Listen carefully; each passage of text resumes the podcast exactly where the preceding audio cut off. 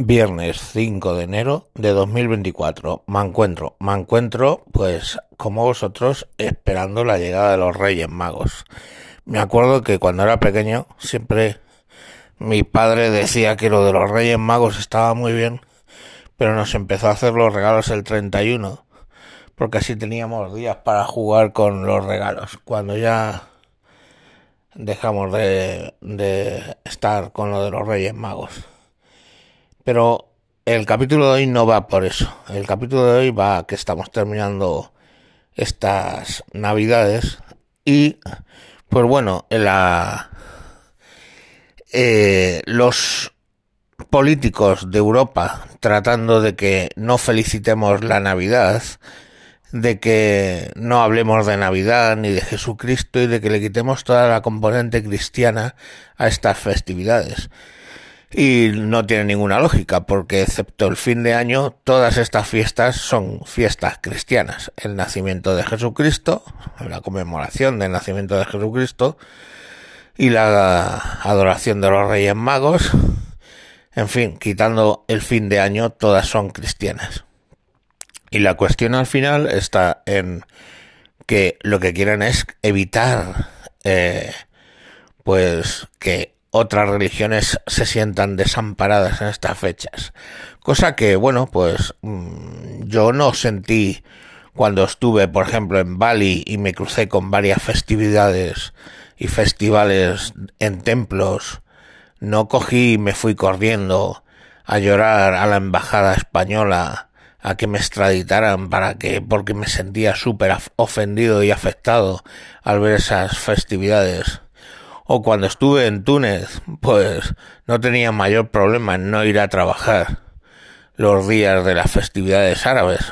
Entonces, no entiendo por qué felicitar la Navidad en un país con un background, en Europa, con un background cristiano, con una cultura cristiana, eso puede ofender a nadie, la verdad. Y el problema es por qué se trata de quitar la Navidad, porque lo que se trata de eliminar son los valores cristianos.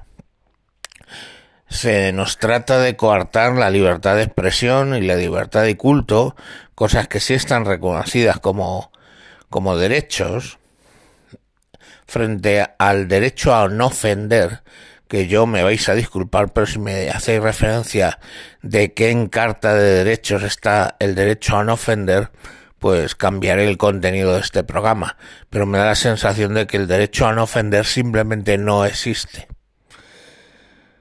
Y hablaba del derecho a no ofender, pero eh, ayer o antes de ayer murió el cómico Arevalo, cómico que no me hacía mucha gracia, la verdad.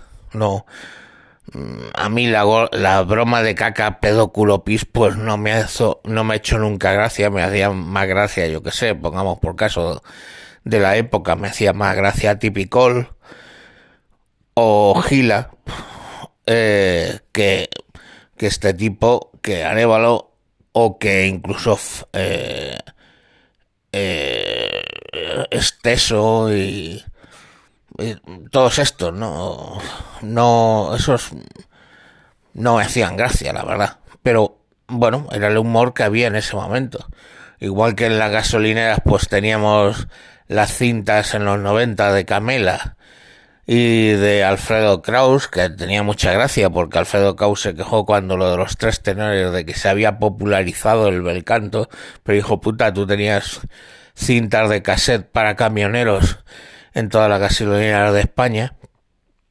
Bueno, pues, eh, pues Arevalo murió y la forma, el panegírico que le hicieron en televisión española fue decir que ha muerto el cómico Arevalo, eh, que era una persona respetable y tal, aunque hacía chistes que hoy serían absolutamente intolerables.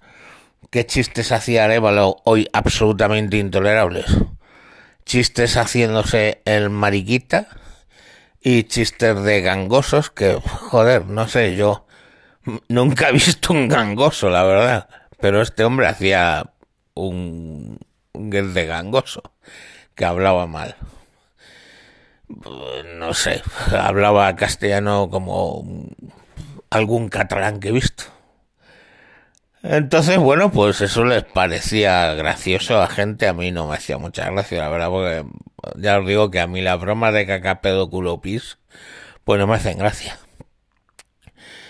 Entonces lo que vemos en Europa, lo de las navidades, lo de los chistes, que no puedes hacer chistes de según qué cosas, es una marcha atrás de la libertad de expresión, algo que era el pilar del mundo occidental, de Europa, incluso en momentos de dictadura, cuando aquí estábamos en la dictadura, hasta el más común de los destripaterrones manchegos sabía que la libertad de expresión era un derecho.